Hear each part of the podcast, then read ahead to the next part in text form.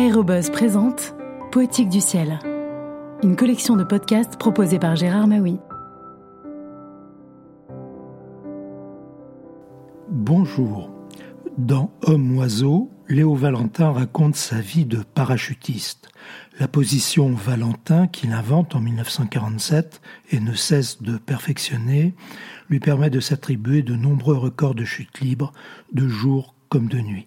Cette technique marque le véritable démarrage du parachutisme sportif. Homme-oiseau de Léo Valentin a été publié aux éditions de Paris en 1954.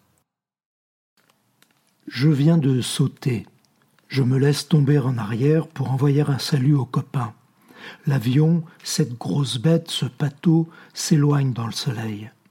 Je prends la position.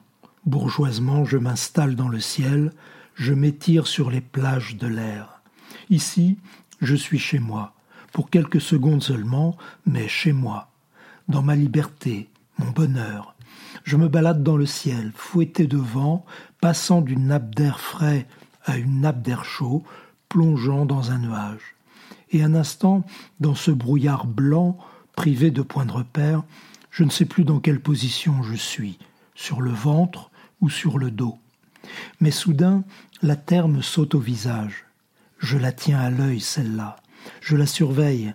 Elle ne m'attrapera pas. J'ai l'habitude maintenant. Je sais quelle allure elle a, vue de 1500, de 1000, de 700, de 500 mètres. Elle ne peut plus me tromper. Mais elle fait toujours peur tant qu'on ne la sent pas sous ses pieds. Il va falloir ouvrir maintenant. Cela peut surprendre, mais c'est un mauvais moment à passer c'est la fin de l'euphorie. Je tire la poignée, je me fais tout petit, j'attends. Et c'est le grand choc, l'écartèlement des épaules et des cuisses, dans le claquement de la voilure épanouie. Oui, c'est un mauvais moment à passer, dont l'approche s'accompagne toujours, quelle que soit l'accoutumance, d'une réelle appréhension, mais si nécessaire. Porté par mon pépin, je descends maintenant à 25 km à l'heure, et cependant, chose curieuse, je n'ai pas l'impression de bouger. Me voici suspendu dans le ciel, tranquille comme Baptiste, prêt à bavarder avec les petits oiseaux, s'il m'en donnait l'occasion. Mais les petits oiseaux se foutent de ce gros paquet pendu à des ficelles qui ne sait même pas se diriger. Soudain, à cent mètres, le sol monte vers moi, à toute allure, comme si la plaisanterie avait assez duré, comme s'il était temps et vite d'y mettre fin. Attention, ce n'est pas le moment de se laisser distraire. On ne sait jamais comment l'on va atterrir, comme une fleur ou comme un bolide. Bien sagement, je m'y prépare. Il suffit de si peu de choses, un caillou, pour se faire une entorse.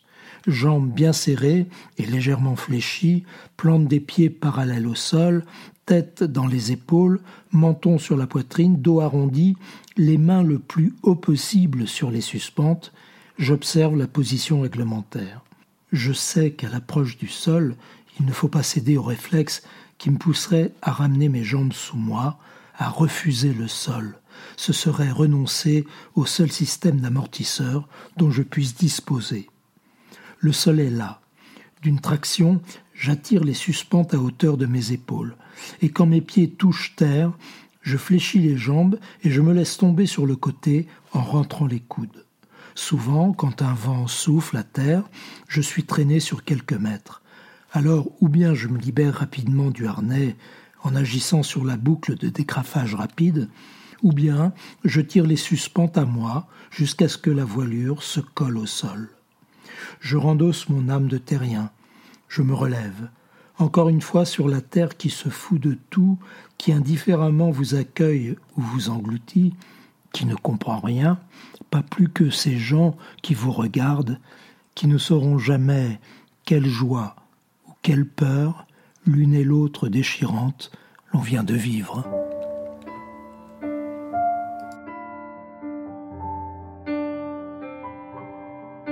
À bientôt pour de prochaines lectures.